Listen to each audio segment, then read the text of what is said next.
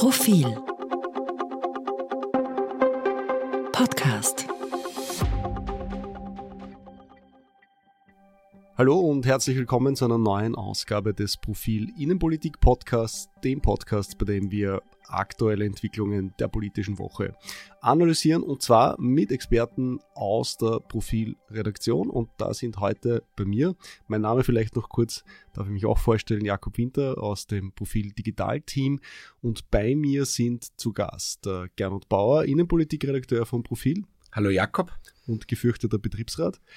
Und zum zweiten bei mir der Max Miller, ebenfalls aus der Innenpolitikredaktion. Hallo.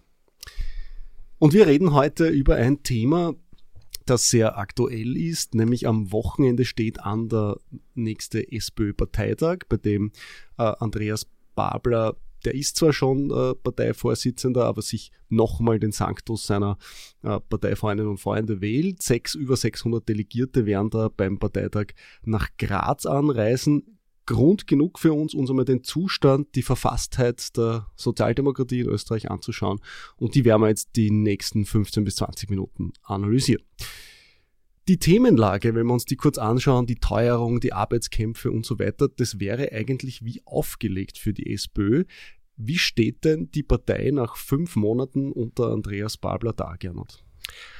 Also die Euphorie der ersten Wochen ist mit Sicherheit verflogen. Wir erinnern uns, es gab Massen Einstiege in die Partei, neue Mitglieder, Andreas Babler nach diesem doch Hiccup natürlich bei der Auszählung äh, und durch das falsche, durch die falsche Excel-Auswendung war dann schon eine Aufbruchstimmung in der SPÖ wahrnehmbar. Und das war eigentlich die große Leistung des Andreas Babler, dass eine Partei, die komplett frustriert und komplett am Boden lag und wirklich kaputt war moralisch, dass er die wieder ausgericht, aufgerichtet hat. Das kann ja Andreas Babler. Er kann Reden halten wie ein Chefanimator in einem Club Med. Er reißt die Massen mit und war erfolgreich darin, der Partei wieder Selbstbewusstsein zu ähm, verleihen. Jetzt, äh, fünf Monate später, muss man festhalten, dass diese Euphorie weg ist und dass er quasi in den Mühen der Ebenen angekommen ist und er hat eigentlich dieselben Probleme wie seine Vorgängerin Pamela Rendi-Wagner. Kurz zusammengefasst, äh, Burgenland gibt keine Ruhe. Hans-Peter Doskozil, der Landeshauptmann, stänkert weiter gegen die Bundesparteispitze. Äh, der, Landespartei, der Landesparteivorsitzende von Wien, der ähm, Bürgermeister Michael Ludwig, steht auch nicht hinter ihm, weil, man, weil er zum Beispiel nicht äh, in den Parteiverstand geht. Und so gibt's ein paar weitere Zeichen, dass Andreas Babler dann doch nicht das Wunder vollbringen konnte. Allerdings, wer das erwartet hat, war ein bisschen naiv. Also die SPÖ jetzt auch in den Mühen der Ebene angekommen, der neue Parteivorsitzende. Wenn wir jetzt kurz noch an den auf, auf den Parteitag zu sprechen kommen, da wird ja äh, die neue Programmatik auch der SPÖ beschlossen und nicht nur Babler auch als Parteivorsitzender bestätigt. Und er hat ja der SPÖ schon eine Kurskorrektur verordnet. Max, was kannst du denn da ausmachen als die größten Änderungen zu der Vorgängerin? Also grundsätzlich muss man sagen, dass dafür, wie links Babler im, in diesem Vorsitzrennen aufgetreten ist, ähm, hat er jetzt nicht die großen Würfe eingebracht. Ähm, also so, so Dinge wie Milliardärsteuer oder eine stärkere Bekämpfung der Teuerung, das war ja schon unter Pamela Rendi-Wagner Parteiprogramm. Babler hat hier noch irgendwie über den Sommer an ein Schräubchen gedreht. Die Milliardärsteuer ist jetzt sozusagen rotes Fix, roter Fixstarter. Damit geht man auch in den Herbst, in den Wahlkampf, also in den Vorwahlkampf jetzt rein. Ähm, dort, wo Babler lauter aufgetreten ist und jetzt auch lauter auftritt, was jetzt auch im Parteitag besprochen wird, eine sechste Urlaubswoche, Feiertage, die auf den Sonntag fallen, auf den Montag nachholen, ähm, ein warmes Mittagessen für alle Kinder. Ähm, das sind Themen, äh, wo sich auch die Partei relativ stark hinter ihn stellt. Also die Gewerkschaft, die wird keinen großen Widerstand gegen eine sechste, Wider äh, gegen eine sechste Urlaubswoche bringen. Ähm, wo Babler schon mehr Probleme in der eigenen Partei bekommt, ist zum Beispiel seine Forderung nach mehr Mitbestimmung der Basis. Da hat er sich jetzt auch vor dem Parteitag nicht komplett durchsetzen können. Es kommt jetzt zwar eine Abstimmung ähm, über, also eine, die Basis wird bef künftig befragt werden über den Parteivorsitz, aber nur, wenn es einen zweiten Kandidat gibt und nur, wenn auch ein, sowieso eine Wahl über den Parteivorsitzenden, über die Parteivorsitzende ansteht. Das heißt, es ist schon abgeschwächt. Ähm, ganz grundsätzlich hatte er ja auch gefordert, zum Beispiel über Koalitionsprogramme abzustimmen. Das ist jetzt einfach noch nicht der Fall. Ähm, das kann der, Vor äh, der, Vorstand beschließen, das konnte er davor aber auch schon. Ähm, wirklich innerhalb der Partei umstritten sind zum Beispiel, ist zum Beispiel Babels Forderung nach einer 30-Stunden-Woche. Da ist die Gewerkschaft sehr stark dafür, andere Teile der Partei mehr dagegen. Ähm, kommt jetzt so auch nicht, äh, wie Babler ursprünglich ähm, mhm. das gefordert hat. Und seine Klimapolitik. Also Tempo 100 ist in der, in der rechteren, der konservativeren Hälfte der SPÖ einfach nicht durchsetzbar und kommt auch am Parteitag nicht. Danke für die erste inhaltliche Analyse zu Babler.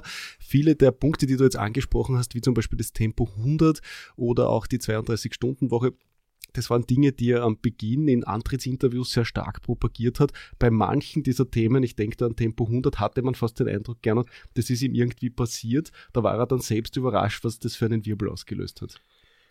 Das, was ihn ja eigentlich so erfrischend macht, dass er einfach äh, so redet, wie ihm der Schnabel gewachsen ist und dass er ein authentischer Politiker ist, ist natürlich gleichzeitig seine größte Schwäche, weil man hat oft den Eindruck, er übt sich in freiem Assoziieren, da sprudelt es dann so raus, was ihm gerade einfällt und dann kommt zu, zum Beispiel so ein Vorschlag wie Tempo 100 und ich darf auch erinnern, was vielleicht auch ein Aufreger war, äh, an die Cannabisfreigabe. Da sagte dann zwar dazu, ja, das ist meine persönliche Meinung als äh, Andreas Babel, also als einfaches Parteimitglied, nur da macht er natürlich einen Denkfehler, weil er ist kein einfaches Parteimitglied. Und wenn der Vorsitzende der SPÖ äh, darüber reflektiert, äh, dass man Cannabis freigeben sollte und entkriminalisieren sollte, den Haschisch, dann muss er damit rechnen, dass er da auf Widerstand stößt.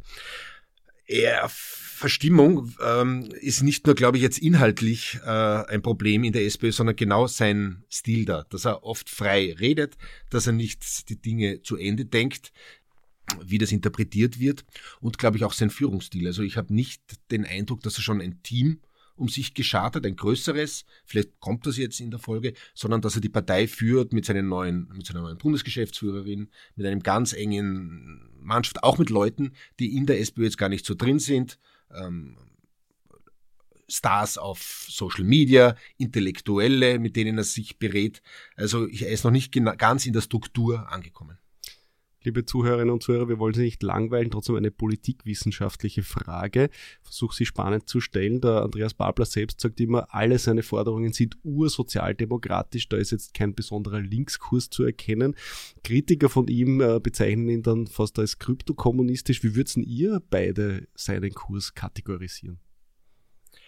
Also kryptokommunistisch ist natürlich eine Kampfvokabel von den, der Freiheitlichen oder auch natürlich der Volkspartei. Die wollen ihn von Beginn an als Kryptokommunisten ähm, framen. Das ist natürlich ein leicht durchschaubarer Untergriff. Was stimmt, er hat sich zu Beginn ähm, seiner Vorsitz, seines Vorsitzes explizit auch wieder zu seiner Vergangenheit als Marxist bekannt hat er gar nicht lang herumgetan und hat halt auch wieder, glaube ich, kommunikative Fehler begangen, dass er gemeint hat, nach wie vor würde ihm der Marxismus helfen als Brille, um Dinge zu betrachten. Also Marxismus als Methode und nicht als politisches Konzept, das ja auch umfassen würde gegen die Meinungsfreiheit in der Praxis, für Enteignung. Auch das war, glaube ich, wieder ein kommunikativer Fehler, äh, den natürlich seine Gegner gern aufgreifen. Was stimmt? Es links. Ist es Linkspopulismus?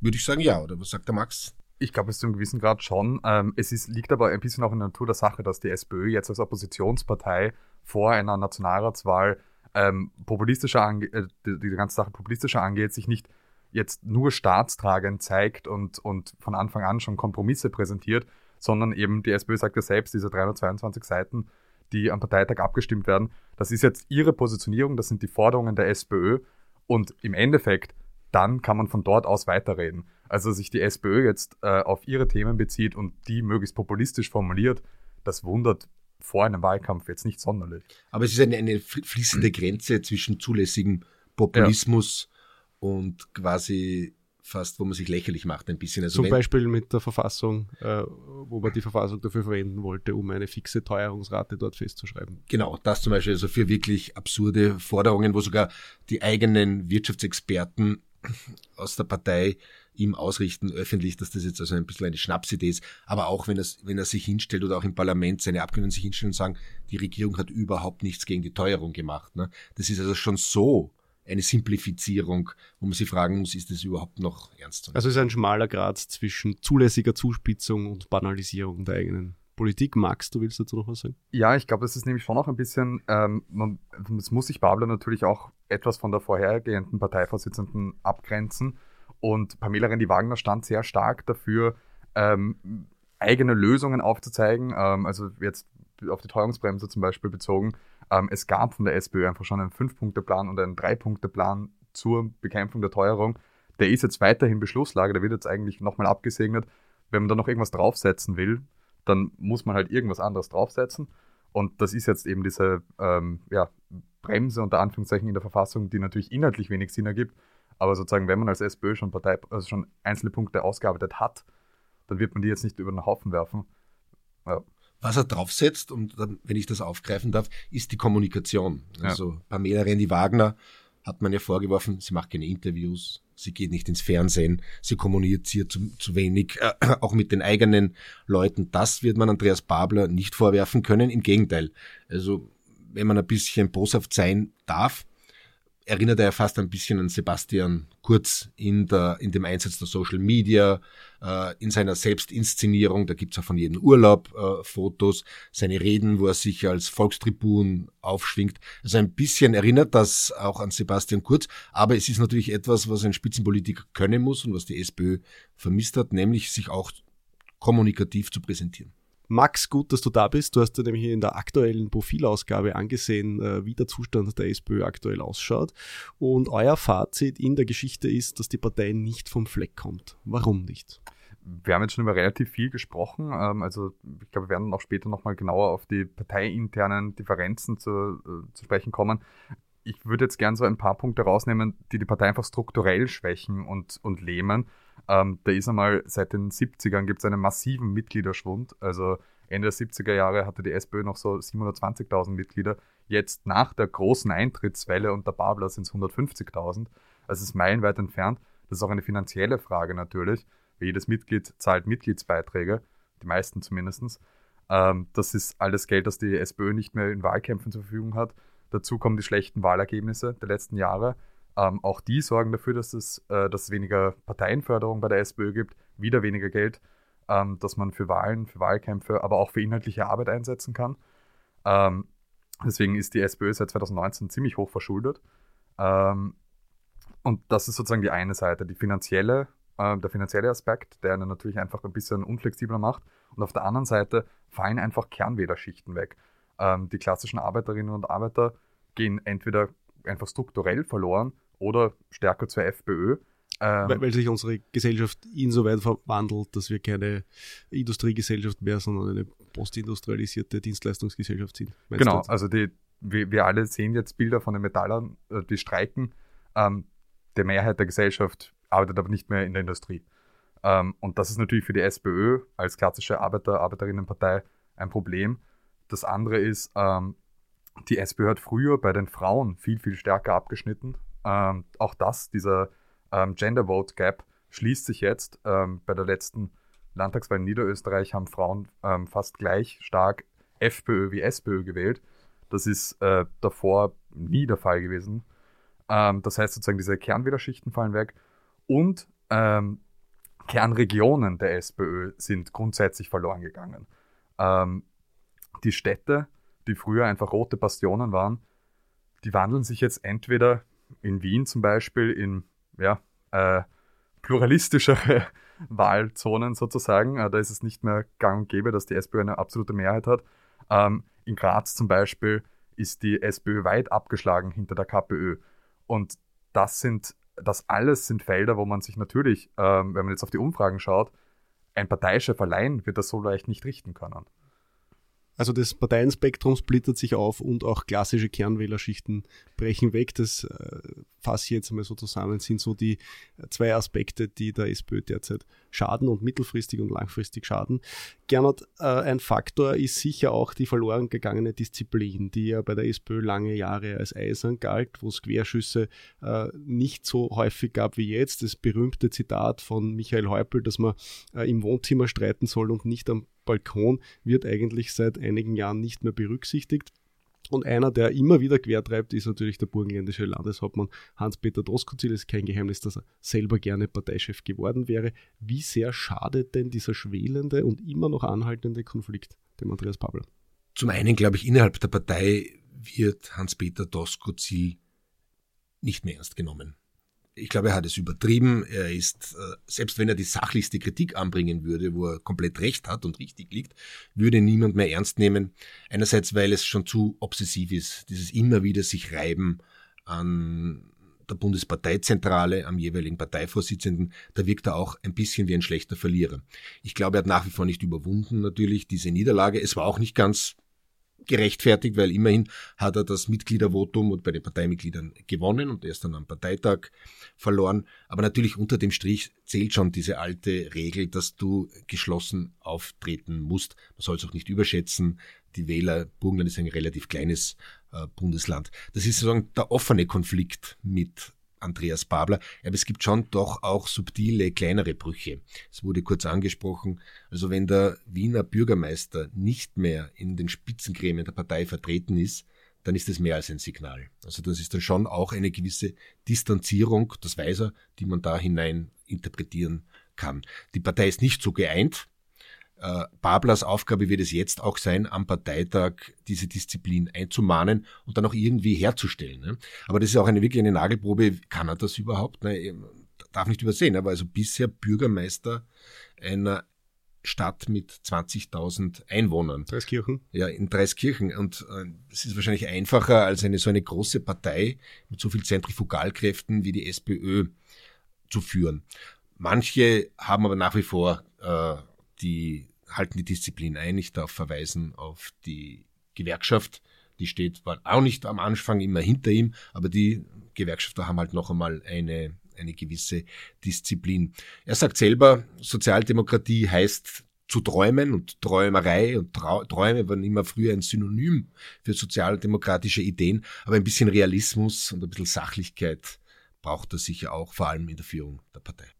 Genau, du hast jetzt angesprochen, dass Doskozil ein gewisses Vertrauen in der Partei verloren hat, aber wenn wir jetzt von seiner Akteursperspektive ausgehen, will der es nochmal versuchen? Hofft er, dass nach einer allfälligen Nationalratswahl, wenn die SPÖ nicht so gut abschneidet, wie sich manche wünschen, dass er dann nochmal eine Chance kriegt auf den Parteichef?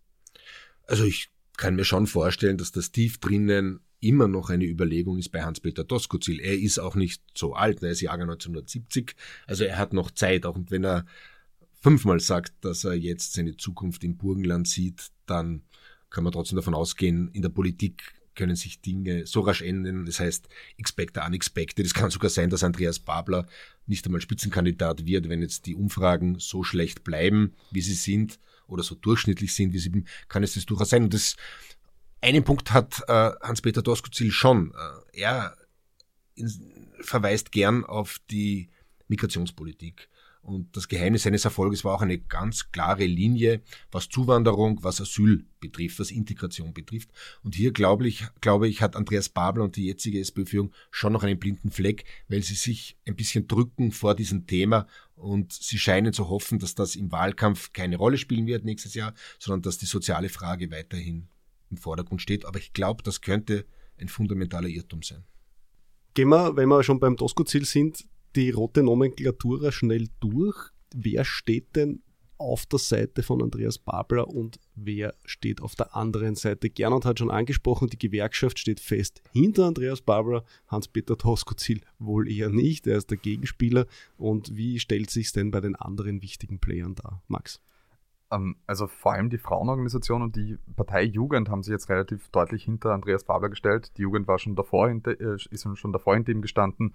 Äh, die Frauen sind sozusagen nach dem Ausscheiden von Pamela Rendi-Wagner ins Babler-Lager gewechselt. Ähm, ein, der dritte wichtige äh, Sozialdemokrat momentan, äh, Peter Kaiser, der Kärntner Landeshauptmann, ähm, der steht meiner Meinung nach vor allem einfach als Ruhepol hinter Babler ähm, Kaiser hat eigentlich überhaupt kein Interesse mehr daran, weitere Zankereien innerhalb der SPÖ miterleben zu müssen. Von daher unterstützt er den gewählten Parteivorsitzenden.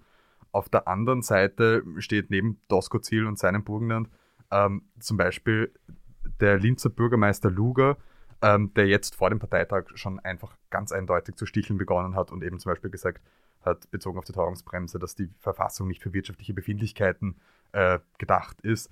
Ähm, und es gibt auch noch so ein paar andere äh, Landeshauptleute, also nicht Landeshauptleute, sondern Landesparteivorsitzende, ähm, die immer wieder sticheln, die sich aber jetzt seit der Wahl von Andreas Babler ein bisschen zurücknehmen. Sie wissen, ähm, man muss dem neuen Parteivorsitzenden ein bisschen Zeit geben und die unmittelbare Aufsicht, dass jetzt ein neuer Parteivorsitzender gewählt wird, die gibt es nicht.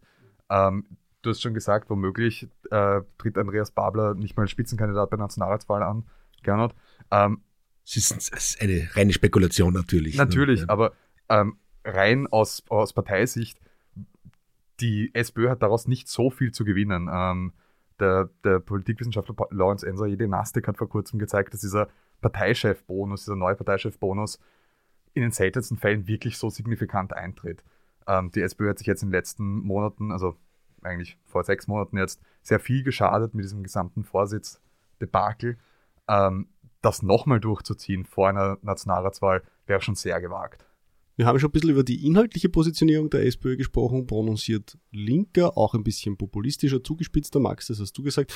Ein Mobilisierungsschlager war aber seit jeher für die SPÖ die Abgrenzung von der politischen Konkurrenz und da vor allem von der FPÖ.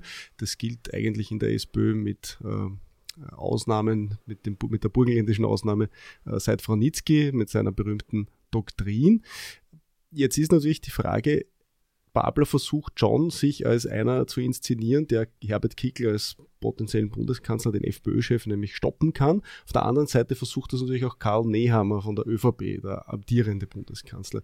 Ja, wer hat denn da im Match äh, in eine Duellsituation mit Kickl zu kommen, die besseren Karten, Gernot? Dazu muss man sagen, überraschend war in den ersten fünf Monaten des Babler Vorsitzes, dass er sich fast nur gerieben hat an der Bundesregierung und vor allem natürlich an der Volkspartei und zunächst Herbert Kickl und die Freiheitlichen ignoriert hat. Ähm, es wurde schon hinterfragt, diese Taktik, weil wenn ich denn der Herausforderer des angeblichen Volkskanzlers Kickl sein will, da muss ich mich auch ein bisschen mit ihm in den Infight begeben. Also nur immer die auf die ÖVP zu schießen, auch wenn sie die Regierungspartei ist, ist vielleicht da zu wenig. Karl Nehammer will genau dasselbe. Also wir sind in einer wirklich in einer interessanten Situation, dass es nicht so ist, dass die zwei äh, Oppositionsparteien ähm, sich darum streiten, wer wird der Nummer eins Herausforderer des amtierenden Bundeskanzlers, sondern dass sich die ÖVP und die SPÖ darum kämpfen, wer wird denn Herausforderer der FPÖ und von Herrn Herbert Kickel, der jetzt momentan wirklich in allen Umfragen nicht nur vorne liegt, sondern deutlich vorne liegt.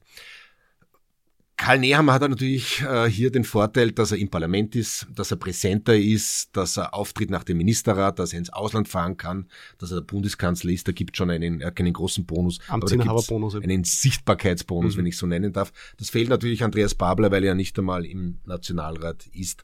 Es ist zu früh, das zu sagen, aber ich glaube, äh, dass beide unter dem Strich die Herausforderer von Herbert Kickl sein werden. Der eine wird halt versuchen, Herbert Kickl irgendwie mit den eigenen Waffen zu schlagen, von rechts zu attackieren, nämlich unter anderem in dem Migrationsthema.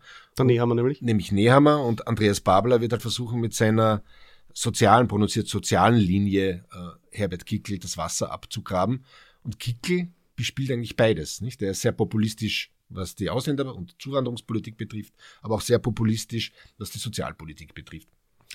In der Vergangenheit war es auch schon öfter so, dass die, und wir kommen jetzt hier mit zur Schlussfrage, dass die FPÖ auf Platz 1 lag, auch schon unter Heinz-Christian Strache waren Umfrageergebnisse von über 30 Prozent wahrzunehmen. Es ist dann ÖVP und SPÖ eigentlich immer noch gelungen, irgendetwas aus dem Hub zu zaubern, um die FPÖ doch noch vom Kanzleramt fernzuhalten. Die äh, aus dem Hut gezaubert wurde, damals beispielsweise Sebastian Kurz oder Christian Kern solche Joker im Ärmel haben die beiden ehemaligen Großparteien jetzt eigentlich nicht mehr, Max. War die FPÖ dem Kanzleramt noch nie so nahe? Also in Umfragen ist Kickl jetzt wirklich schon sehr lange auf Platz 1. Demnach, ja, er greift ganz bestimmt nach dem Kanzleramt. Ähm, ich glaube, er hat dazu eben diesen Vorteil, was du gerade gesagt hast, Gernot. Ähm, die SPÖ sucht ja gerade ihre inhaltliche Positionierung und Babler versucht der Partei schon seinen Stempel aufzudrücken und geht jetzt zumindest mal mit eigenen Themen in den Wahl beginnt den Wahlkampf sozusagen mit eigenen Themen. Ja? Also er versucht sozusagen der Bevölkerung zu sagen, wir, die SPÖ, haben die Lösungen auf die Teuerung. Ähm, das kann insofern funktionieren, wenn er jetzt nur gegen die ÖVP im Wahlkampf wäre, weil da kann er sagen, die Regierung hat keine Lösungen, wir haben sie, wählt's uns. Das Problem ist, dass Kiki sich auf so einen enorm inhaltlichen Wahlkampf einfach gar nicht einlassen muss.